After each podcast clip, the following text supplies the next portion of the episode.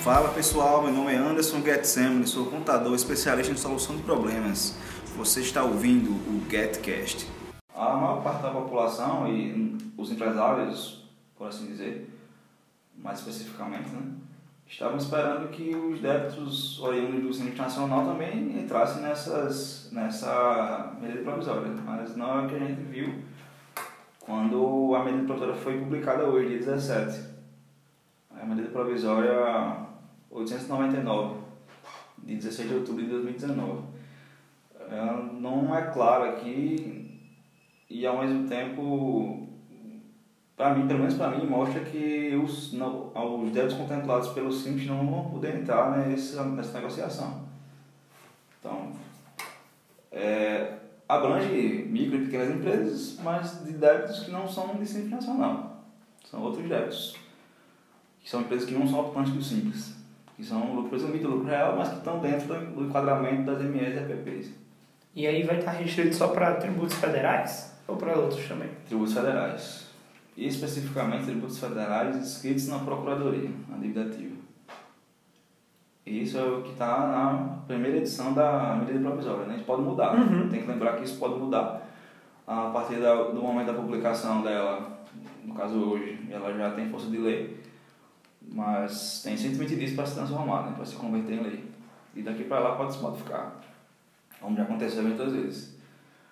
Uh, fora a medida provisória, né, a Receita Federal tem que se pronunciar a respeito de como fazer isso, através de instituição normativa.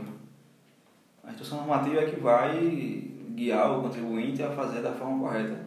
E aí é responsabilidade do que? Da Receita, né? Da Receita Federal. E a gente tem que também sempre lembrar que o sistema tem que estar preparado, então pode ser que demore um pouquinho. Ok, até o final do ano ou mais? A gente espera que esse ano ainda se resolva isso, né?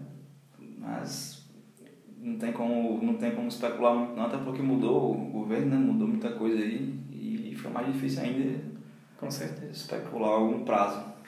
E aí, é, digamos assim, a expectativa que isso na sua opinião, é, foi uma medida que ajuda, atrapalha? É, a tendência é que a economia, as empresas melhorem ou não?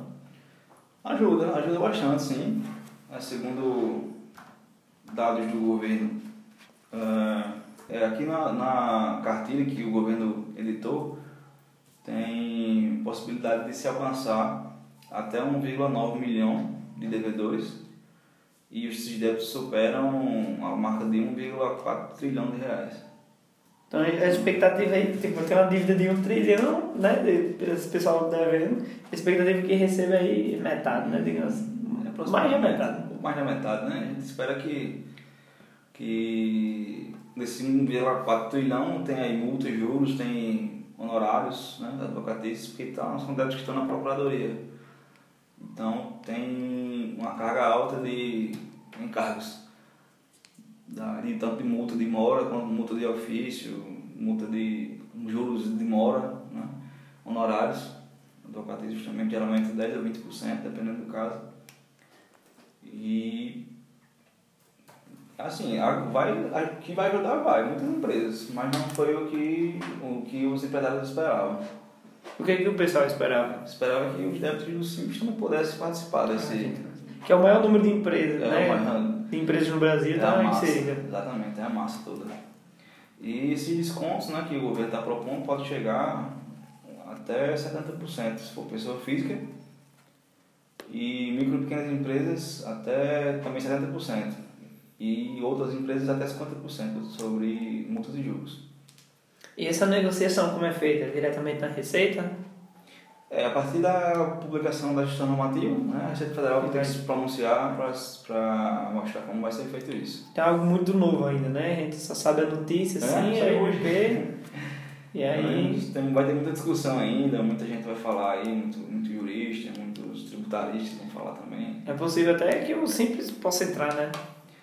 Pode ser, pode ser que entre, a gente tem tempo aí para brigar por, por isso. Nesse caso, essa MP seria, digamos assim, que aí seria uma arrecadação prevista, né? Que não não pode, pode não se concretizar, claro. Exato.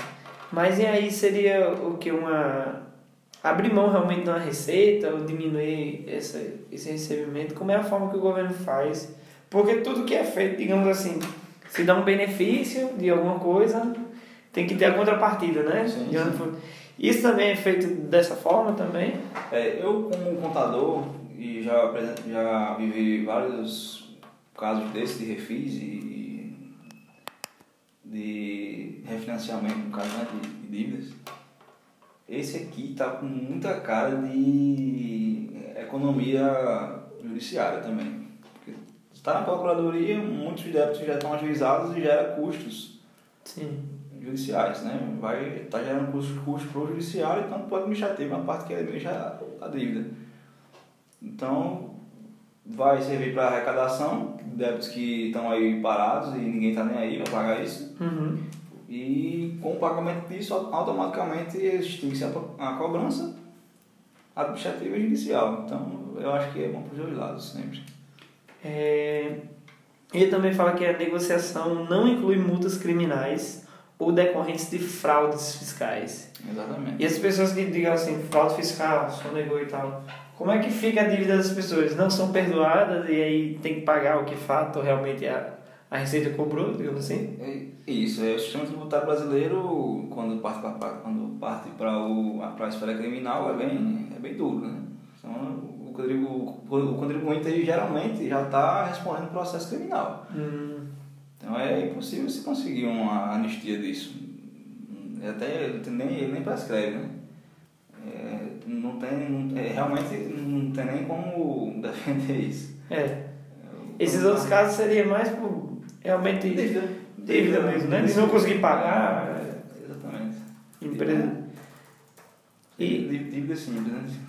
Dívida civil, civil tributária, não, não é criminal. Ele fala também que aí o pagamento sendo aplicado, eles são aplicados para duas possibilidades: transações de cobranças da dívida ativa, né, que foi o que você já falou, e transações de litígio tributário. O que, que seria esse litígio? O litígio tributário é quando já está na esfera judicial e a, o, o Estado já está na justiça contra a empresa, digamos assim. E aí a empresa pode oferecer bens em garantia, penhora, etc. Também vai ser facilitada essa possibilidade.